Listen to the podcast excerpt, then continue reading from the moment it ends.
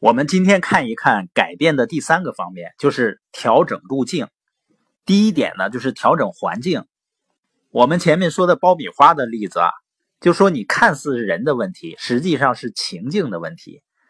决定人们吃的多少呢，跟那个包装的大小是有关系的，就是你提供的环境是有关系的。所以有的人要减肥呢，他就把自己的碗呢换小一点。那调整环境呢，就是让正确的行为更容易出现，错误的行为呢更难发生。那以前呢，护士给药的差错率呢虽然不高，但是呢也是很致命的，每年也有很多人因为吃错药去世的。那专家就研究发现呢，给药出错的最主要原因是护士在给药的时候啊，常常被医生和患者打扰。你比如说，患者一看，哎，这是个护士，他有问题呢，他就直接上来就问。那你不回答呢？他说你工作态度不好，限制医患关系也很紧张。但是你回答他呢，那就会分心，就有可能出现错误。所以呢，为了减少给药的差错率啊，医院就发明了蓝色的工作背心儿，上面写着呢“给药中勿打扰”。那穿着这个背心的护士，他就可以不和任何人说话了。那六个月之内。给药的出错率就下降了百分之四十七。你发现穿个背心呢，就是改变了环境。同样呢，你比如飞机啊，它在起飞和降落期间呢，是属于风险最高的时候。那飞起来以后，就是超过一万英尺了呢，那就呃很平稳的飞行。那飞行员呢，甚至于在机舱里呢溜达溜达，跟空姐谈谈心啊，聊聊天啊，都没问题。但是航空公司规定呢，只要飞机的高度低于一万英尺的时候，就要进入静默驾驶。一万英尺呢，也是一个环境的改变。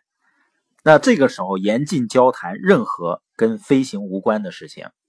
所以人员的改进看起来很困难，但是环境的改善要容易得多。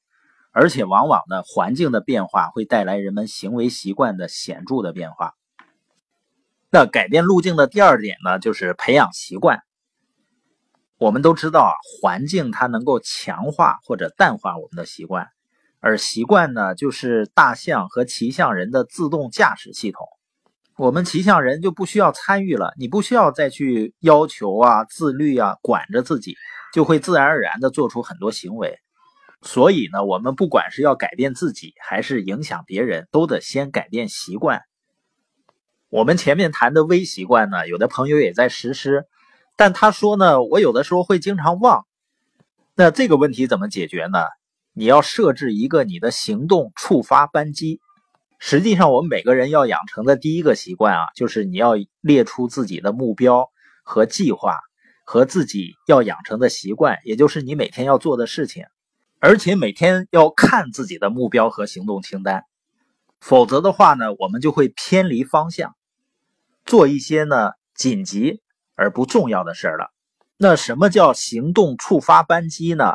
比如听播音或者看书，你要固定一个时间，每天早上一起床的时候，打开手机就先听播音或者先看书，或者是呢，你到了洗手间，在马桶旁边呢放个假，然后放一本书，每次蹲马桶的时候呢，你可以看上三分钟五分钟。或者是呢，每天倒上第一杯茶以后，马上拿起电话去给手头上最重要的一个客户去打。这样呢，当你设定了触发扳机的时候啊，就把行为控制权交给了环境。这个行为触发扳机呢，可以避免目标受到各类诱惑呀、坏习惯或者其他目标的干扰。你的目标越艰巨，行动触发扳机呢就越有效。你甚至呢可以设定闹铃。像我爱人呢，一开始他在孩子多长时间要喝一次水，他都设定闹钟。慢慢的呢，孩子养成习惯了。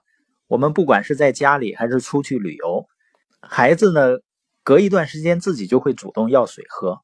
而有的父母呢说自己孩子不愿意喝水，那实际上呢，包括他自己可能都没有养成喝水的习惯。改变路径的第三点呢，叫召集同伴。也可以说呢，是运用了从众心理，你比如说在大街上，只有你一个人的时候，如果一个人摔倒了，你可能会立刻去帮助他；而当很多人都在一起的时候，大家几乎都不会行动。这叫什么？这叫同伴压力。因为我们都在等着别人的反应，才能决定自己的行为。不管有意无意的，我们都会模仿别人的行为，尤其是在感觉环境陌生啊，或者情况不明朗的时候。酒店客房呢，放着“为了环保，请重复使用毛巾”的牌子，但是效果很差。那心理学家呢，建议把牌子改为啊，本酒店大多数房客都重复使用毛巾至少一次的时候。重复使用毛巾的比例提高了百分之二十，也就是说呢，你告诉大家更多的人都做了，会更容易让人们形成行为的改变。最后呢，我们要强调的就是要坚持改变。我们看到很多驯兽师啊，包括海洋动物啊，能给它训得非常好。你会发现呢，每当他们有了好的表现的时候，他都会给他一个小食物。所以要让改变持续下去，秘密就在于强化。不管亮点多小，我们必须要寻找亮点，然后去奖励亮点。如果你希望别人做出改变呢，就别吝惜你的鼓励。而且啊，人对一个事情啊接触时间越长，就会越喜欢。比如说埃菲尔铁塔，当它刚建成的时候呢，巴黎人都对它恨之入骨，觉得它是一个怪物。但是现在呢，成为整个巴黎甚至法国的象征了。这个叫什么呢？叫单纯曝光效应。